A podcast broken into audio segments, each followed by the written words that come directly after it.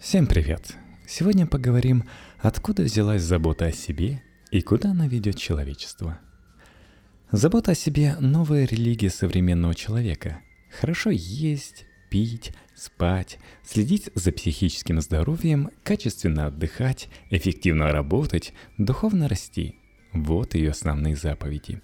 У каждого пункта свое этическое отражение в мире, в котором любая покупка – это политический жест – Текст Натальи Зайцевой на Knife Media. Понятие «забота о себе» появилось в первые века новой эры в Риме. Сенека, Плутарх, Эпиктет, Марк Аврелий и прочие прекрасные люди призывали избегать телесных и душевных недугов и строже относиться к себе – Впрочем, они развивали древний мотив греческой культуры.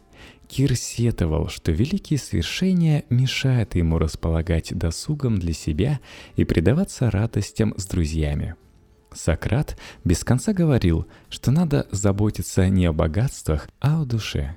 Идеи Сократа и других греков римляне развили в искусство существования, сформировали культуру себя, по выражению Фуко. Некоторые были очень категоричны. Например, Синека писал, что посвятив себя заботе о себе, нужно оставить все другие занятия, а Эпиктет определял человека через заботу о себе. Ведь другие существа все необходимое телу находят готовым. Что входило в заботу – во-первых, конечно, философия. Учиться никогда не поздно. Пожилой Синека посещал чужие лекции. Герматим начал заниматься философией в 40 лет. Во-вторых, режим. Утром погружение в себя, вечером подведение итогов дня. В-третьих, ограничение себя в удовольствиях. Хорошим упражнением считалось не предаваться роскоши в Сатурналии, что-то типа Нового года. Кроме того, важно было общаться с друзьями или учителем, искать помощи у другого. Богатые римляне нанимали личных советников в житейских делах, что-то вроде современных коучей и психологов. Мишель Фуко называл эту римскую практику интенсификацией отношения к себе и развитием внутренних связей с самим собой – он посвятил ей третий том своей истории сексуальности.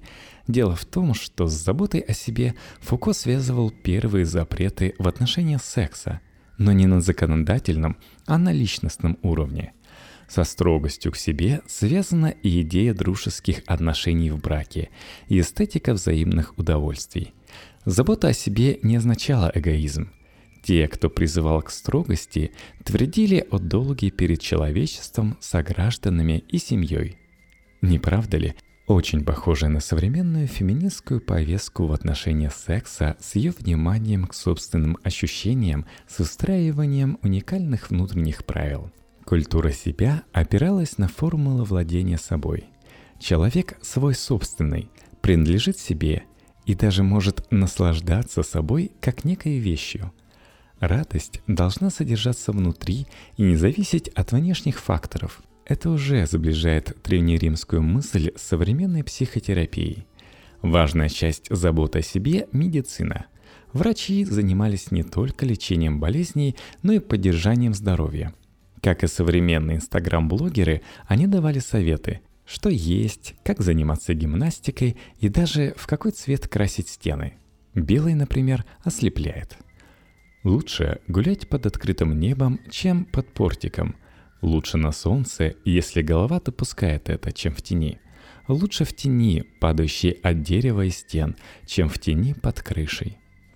Первые христианские монахи и анахореты заботились о душе, а не о теле. Тело – хороший слуга, но плохой господин – Само разграничение на тело и душу на долгие века обрекло западного человека на бесконечную войну с самим собой.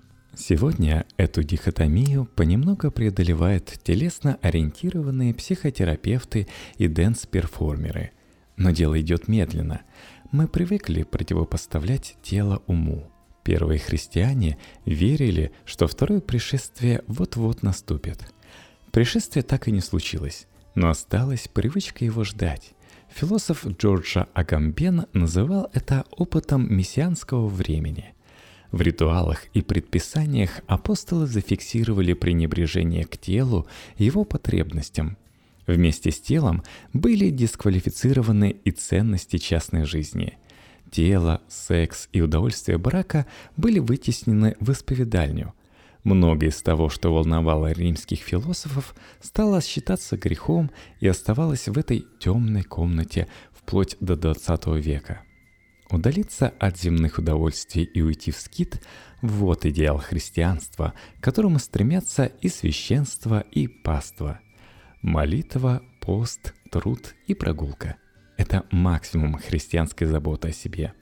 В случае с православием есть еще и земные поклоны, погружение в прорубь и пост. Это достаточные нагрузки для тела. Но все это упражнения в аскетизме – они не нацелены на то, чтобы подольше и поприятнее пожить на этой земле. Долгая жизнь – задача не христианская, но и способствовать саморазрушению верующий не должен. Нужен ли, например, человеку спорт? Проповедники держат линию обороны от спорта по границе необходимости для здоровья – у современной РПЦ фигурируют еще такие аргументы, как отпор врагу и воля. Если вбить в поиск «Олимпиада» и «Патриарх», то наткнешься на высказывания о защите чести государства и аскетическую риторику воспитания воли. Неудивительно, что когда западной христианской культуре понадобился спорт, она не нашла ничего лучше, чем обратиться к культуре эллинистической. Первые Олимпийские игры прошли в 1896 году – в то же время, когда Ницше провозгласил, что Бог умер, кризис веры заставил Европу обратиться к земной жизни и к телу. Понятно, что христианская мысль не стоит на месте и адаптирует современность. На православном телеканале «Союз» в передаче о спорте протеерей Сергей Рыбчак рассказал, что видел в монастыре на Афоне баскетбольную площадку и удивился, для кого она – Никто ему не ответил. Наверное, решил я, послушники позволяют себе иногда поиграть в баскетбол. Забота о себе превратилась в новую религию за неимением других. Бог умер в конце XIX века, политические утопии и жили себе в 20-м, и к началу 21-го капитализм научился интегрировать критику – все политические практики, которые пытались бороться против власти капитала, стали его частью. От зеленого движения до современного искусства. Капитализм держит всех на игле потребления. Чтобы потреблять, нужны деньги. Чтобы получить деньги, нужно быть эффективным и продуктивным. Разве не идеальная среда для выращивания новой культуры себя? А если вы беспокоитесь о планете – Скачайте приложение для медитации и купите эко-сумку.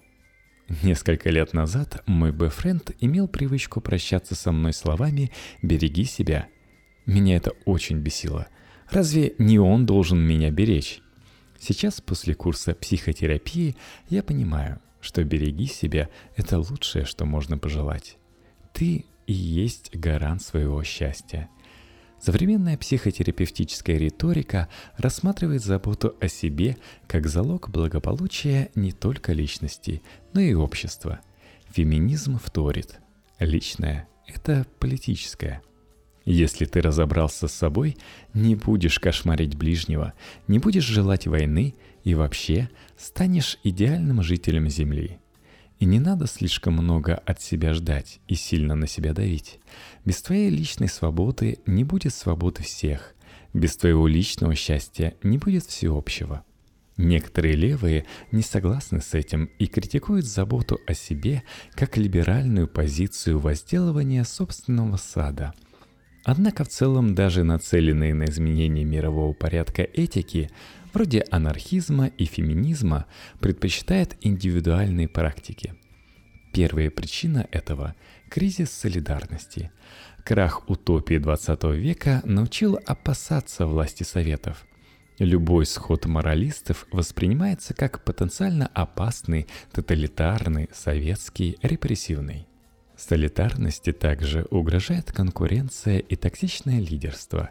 Из-за высокого уровня стресса и избытка информации репрессивность современному человеку мерещится везде. На Западе после успеха МИТУ вот, кстати, пример бесконфликтного пересечения индивидуальных практик и солидарности.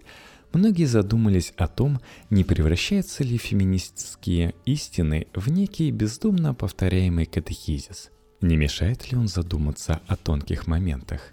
Например, жаль Луиси Кия и Кевина Спейси. Что делать? Как вернуть себе радость от просмотра фильма «Манхэттен»? Как избавиться от неловкого чувства при прослушивании Билли Джин? Где почертить границу между собственным удовольствием и гражданским долгом? Перед Сенекой, наверное, никто не ставил таких вопросов. Движение МИТУ, ядро которого личные высказывания и забота о себе, заболтало общество, включило в нем политическое мышление, нажало на красную кнопку и заставило многих полеветь задуматься о проблемах позднего капитализма в контексте собственной жизни. Это принципиально новое восприятие политического. Оно не зовет тебя на баррикады, но заставляет менять мир одним только наличием собственного мнения. Технооптимисты верят, что компьютеры нас спасут. Поэтому купить новый iPhone закачать в него все полезные приложения о здоровье и послушать на пробежке подкаст о том, как быть эффективным и продуктивным, вообще супер ок. Хорошо, если после такой пробежки люди идут в офис Гринписа мешать таять ледникам. Однако, скорее всего, они продают что-нибудь ненужное кому-нибудь скучному и увеличивают экологический след контактами с другими обладателями дерьмовых работ – Критики капитализма понимают все это и начинают сортировать мусор, поддерживать локальные производства и налаживать свой бизнес, чтобы вырваться из плена отчужденного труда. Создают микросообщества и противопоставляют их массовому обществу. Сказать, что то, что они делают, это не забота о себе, было бы неверно. Но она проходит под лозунгом «Be the change», Будь сам той переменной, которую мечтаешь увидеть в обществе. Придумал лозунг еще Махатма Ганди. И несложно заметить, что современные психотерапевты с ним согласны. Особенно ярко этот лозунг иллюстрируют веганы. Не потребляя животные продукты, они одновременно не участвуют в эксплуатации животных и влияют на рынок, пропагандируют осознанное потребление. Веганство – пример того, как собственное бытие соединяется с сущим. Хотя Мартин Хайдегер, который как раз развивал категории бытия и сущего, возможно, не согласился бы со мной. Хайдегер – второй философ после римлян, который добавил что-то принципиально новое в концепт заботе о себе. Забота – это важное понятие Хайдегера, которое легче объяснить через два других его экзистенциала – Первый – это дизайн. Бытие, присутствие, подлинное бытие. Противоположность дизайна – ман. Это люди, другие. То, что Достоевский называл «всемство». Безликая масса, чьи ценности и желания ты легко принимаешь за свои. Основные характеристики мана – болтовня, любопытство, бессмысленность – Левые мыслители впоследствии вывели из идей Хайдегера критику общества массового потребления и тоталитаризма. Забота по Хайдегеру – это вовлеченность человека в мир, причем в мир с подручных ему вещей. Мир, который он может охватить взглядом, пространство собственной ответственности. Хайдегер не призывал бежать от социального, но и не приветствовал растворение в нем – в этом контексте задавать себе вопрос, помогаю ли я миру, заботясь о себе и не находить на него ответ – самое правильное, что может случиться с человеком. В толпе всегда рискуешь попасть под ее репрессивные механизмы – суждения, запреты, представления о правде.